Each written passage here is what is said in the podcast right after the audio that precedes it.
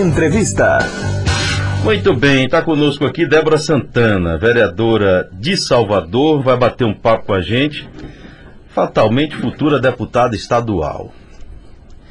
Jair Ferreira senta na cadeira no próximo ano como vereador. Que aliás é Débora Santana debaixo d'água, viu? Liga pra cá direto, tá fazendo campanha pra Débora já e tudo.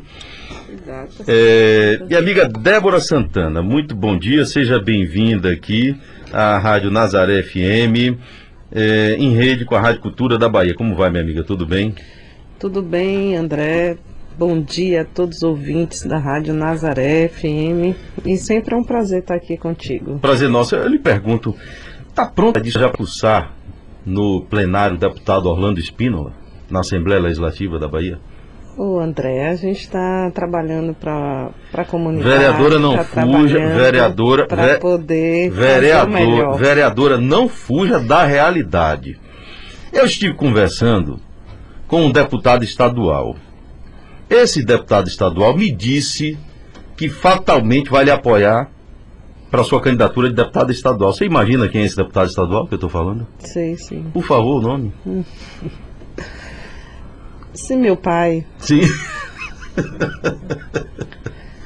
Ele, Mas as inclusive, eu coloquei uma. do, do, do jeito que a gente quer. É, dá, do, jeito vontade. eu quer. coloquei, por Então, exemplo, uma, uma segunda via para um ele. carro na frente dos de- Vereadora, eu já ia chamar de deputada, vereadora. Eu ainda coloquei uma segunda via para ele. Deputado, o senhor vai apoiar a sua filha para deputada federal? Ele, não, não, não. A minha ideia é, é eu cuidar mais da, da, da, da parte religiosa. E minha filha está fazendo um bom trabalho. Ele botou no pedestal, ele botou nas alturas e colocou como grande possibilidade de lhe apoiar para deputada estadual. Vou fazer, vou reformular a pergunta. Eu tô igual aqueles caras da CPI da Covid-19, viu, amigo Daniel Alencar? A senhora, por favor, está sob juramento nesse momento. Se não falar de vai cair na salinha aqui do lado, vai ter que pagar fiança. Eu vou mandar lhe prender, vereadora. Me responda, a senhora é possível a sua candidatura a deputada estadual? Qual o percentual disso? Aí agora você 99%? dá pergunta. É possível? Sim, Estou né? perguntando aquilo que eu já sei, Acho vereadora. Que é possível, Sim. mas tudo como eu falo. E eu estou falando agora coração mesmo. Hum. E falei ontem lá no gabinete do meu pai. Eu acho que tudo a gente tem que ser construído. E tudo tem que ser com o pé no chão, com a vontade de Deus, com as coisas. Eu, na minha vida, eu faço tudo é, à base de oração mesmo. Pode dizer, você está espiritualizando a política? Não. Eu acho que você sente. É, o povo te elegeu para fazer um trabalho, eu estou fazendo um trabalho por Salvador. Claro, meu pai teve Covid, tá, teve alguns problemas que ficaram. O médico disse que ele não pode estar andando sozinho e a gente fica preocupado com a saúde dele. Mas mesmo assim, a gente precisa fazer as coisas no tempo certo e na hora certa e na vontade de Deus. Bem, me- vamos, vamos fazer um, um, um apanhado da sua gestão enquanto vereadora. Seis meses já, né? De, né, de Seis indo para sete meses, né? É. E, e eu vejo que você está atuando muito forte, sobretudo na área da saúde, né? Sim. Me faça um resumo. É, o, o que é que, por exemplo, projetos importantes que é, é, a vereadora não conseguiu emplacar até agora e que, como eu disse, tem uma importância muito grande para o povo soteropolitano?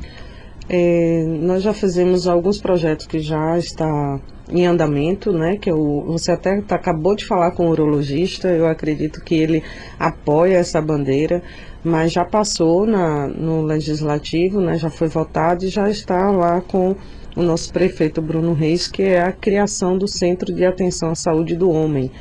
Como se eh, o urologista que ele vai vir aqui de novo, você pergunta para ele os percentuais hoje da saúde do homem em Salvador, apesar de terem várias clínicas, mas são descentralizadas e essa descentralização, o homem já tem medo, o homem já tem aquela, ah, não vou procurar médico, e quando ele não sabe onde achar, é pior ainda a situação. Então, nosso objetivo é buscar centralizar a atenção à saúde do homem em um local onde o homem possa ter a referência e ter lá suas o Hospital resenhas. da Mulher, né? por exemplo? Hospital da Mulher. É a primeira vez que eu vejo uma vereadora se preocupar com a saúde do homem, amigo Daniel Alencar. Pois é. Não é? Isso sim que é vereadora. É, eu trabalho com urologia há algum tempo, né? meu médico, meu amigo, doutor Joab, é, me ensinou que e não é fácil. Acho que eu vi de perto os homens e, a, e por incrível que pareça, a gente fala muito em câncer de próstata. E a maior fila hoje é a hiperplasia benigna. Tu acredita? É mesmo? É, não é o câncer de próstata. A maior fila hoje são as, as é, hiperplasia benigna, que por ser benigno, elas são colocadas mais de lado, porque o câncer de próstata tem, claro, a preferência por ser câncer. Mas a gente precisa esvaziar essa fila do SUS, onde tem muitos homens com sonda, passa um ano. Imagine uma pessoa ativa e descobre que está com hiperplasia, precisa fazer uma raspagem na próstata, mas não está conseguindo urinar e tem que ficar com a sonda, carregando essa sonda por tempo até conseguir uma cirurgia.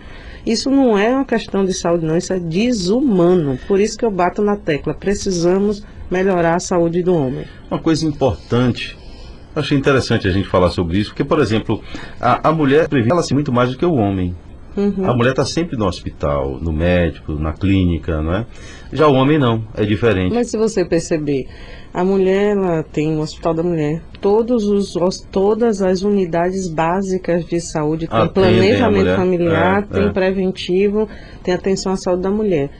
Mas se você perguntar onde é a atenção à saúde do homem? Exatamente. Mas é isso que eu quis dizer. Né? O homem ele já não vai muito ao hospital e não tem nada que incentive isso a acontecer. Isso. Então eu acho, eu acho que essa bandeira é extremamente importante. Sim, precisamos fortalecer aí hashtag saúde do homem, vamos lá impulsionar essa hashtag para que a gente possa mover os corações e possamos também ter recursos para construir sabemos, né, entendemos que estamos numa pandemia, a prefeitura está passando por Então várias... vai surgir o Hospital do Homem? Vai, não, já foi aprovado hum... o projeto. Agora está na mão do nosso prefeito e aí do nosso secretário de saúde, que Léo Prates recebeu com muito carinho, mas estamos em um momento difícil de pandemia, mas com certeza assim que as coisas se ajustarem, é, vai ser aí é, centralizado ou Centro de Atenção à Saúde do Homem ou o Hospital do Homem. Bem, a partir daí então já não, não cabe a vereadora tentar buscar recursos também é, junto a parlamentares, deputados federais ou até mesmo junto a, a, ao Ministério o ministro João Roma, por exemplo, a, a, vereadora tem. Já fiz isso. Já fez? Já. Justamente para em busca pra desse projeto? Em busca do projeto da hum. saúde do homem, para conseguir recursos para construir. E a partir daí, qual foi a, a, a posição do. Tá, a gente está falando do ministro João Roma. Ele gostou do projeto, vimos até locais, já estamos em andamento. Além desse projeto, qual, qual outro projeto importante? Na saúde também da mulher, hum. na questão de uma menstruação sem neura, né? A menstruação ela não, ela é fisiológica, ela não, você não, não aperta um botão e diz esse mês eu não quero. Hum. E hoje eu faço um trabalho de rua né, nas ruas, nas sextas-feiras e percebi conversando, fazendo, eu sempre o que eu faço, eu faço um estudo de campo antes porque é bom você falar do que realmente você viveu. E fazer projetos não aleatórios, mas projeto embasado em estatística. E eu fui à rua e às escolas e conversando com mulher, mora, é, mulheres em situação de rua, vi que elas usavam papelão, usavam resto de pão, usavam papel de rua, jornal, para durante seu período menstrual, porque ela ao invés de comprar um absorvente, ela vai comprar o que comer. É. Porque o filho está ali. Quando tem, não é? Quando tem.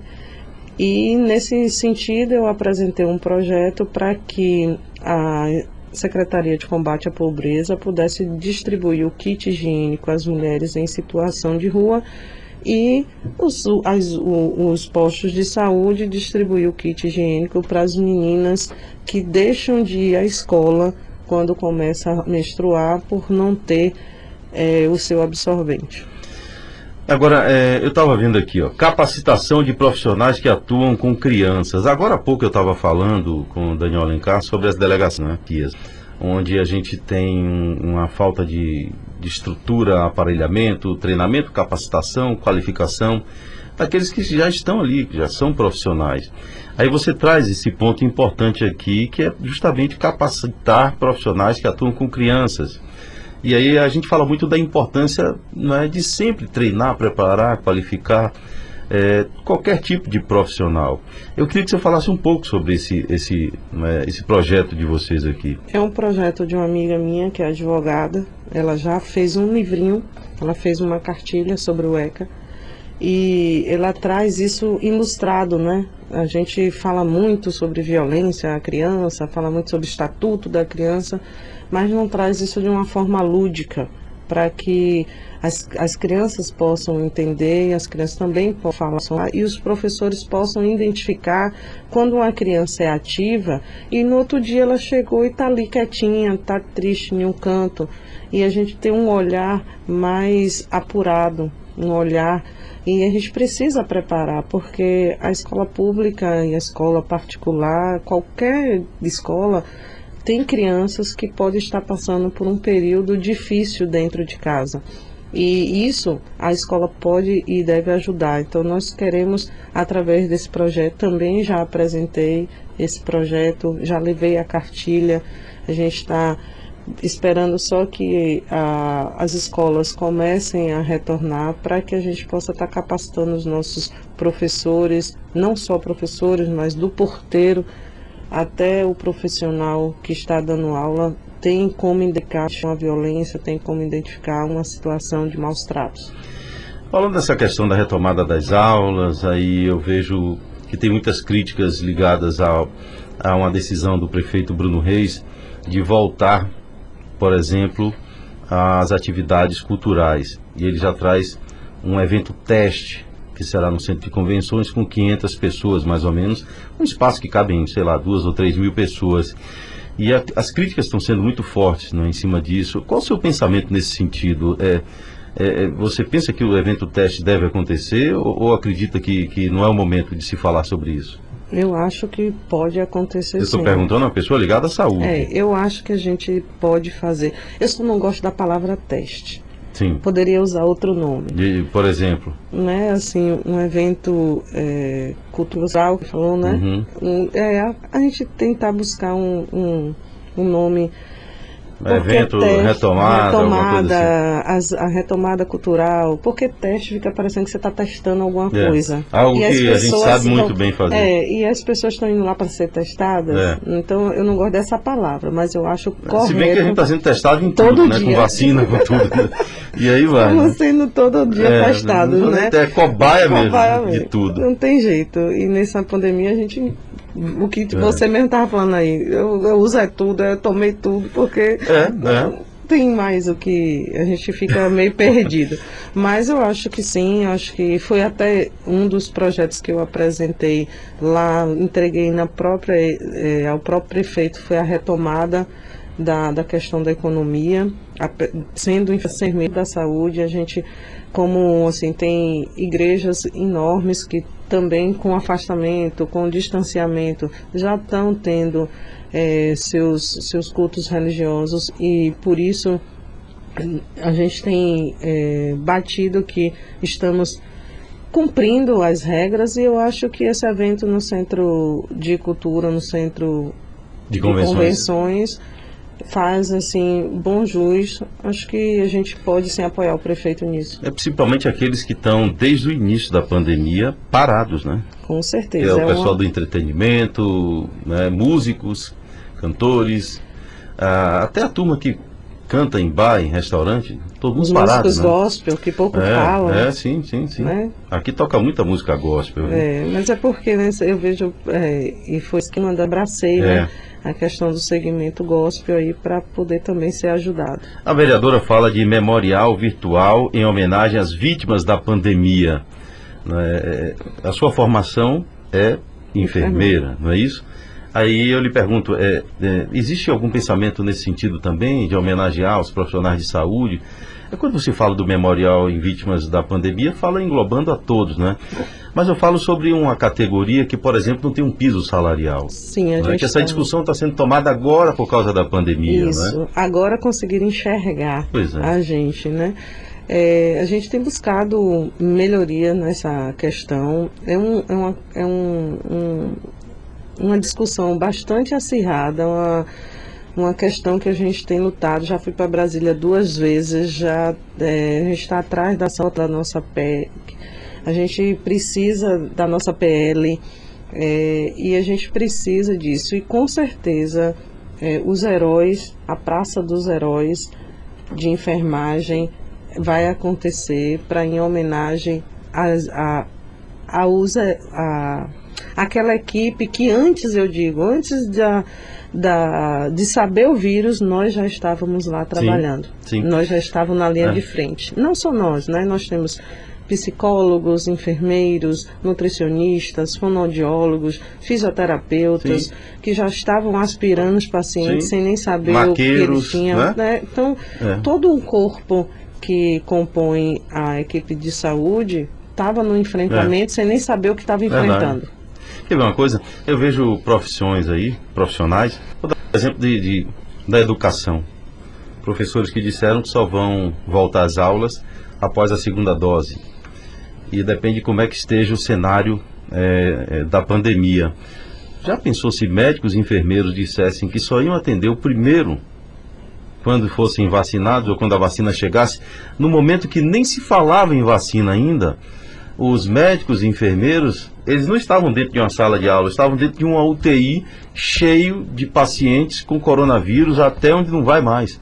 É? Então, é, é, eu acho que a homenagem tem que ser prestada de maneira constante e o respeito a todos esses profissionais, né? Com certeza. Vereadora, o tempo acabou, infelizmente. É não dá para mais nada. Agora oh. eu, eu, preciso. É porque na minha primeira pergunta que eu lhe fiz, não ficou muito claro. Eu, eu, eu não eu, eu, de repente eu tô com, entendeu? Não, eu não estou entendendo, eu não estou entendendo direito. A sua interpretação, na verdade, vereadora, não, não me fez a clareza. Aí eu lhe pergunto de novo. Sem muitas. Logo, não vou, não vou cobrar vá. muito forte, não, mas a pergunta é única. É, a vereadora vá. Débora Diga Santana, logo, que é do Avante, é, se coloca como possível candidata a deputada estadual nas próximas eleições a vereadora continua no partido, caso isso aconteça?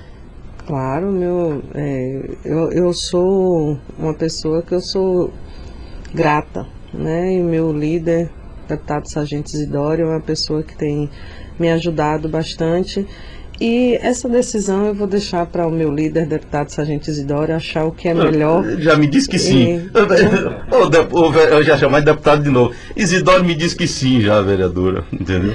Mas vamos trabalhar é com um Paulo nome que fatalmente será a próxima deputada estadual do Avante. Rapaz, colocou como Isidoro, falou a esses microfones aqui, tá vendo, Tá vereadora? vendo então?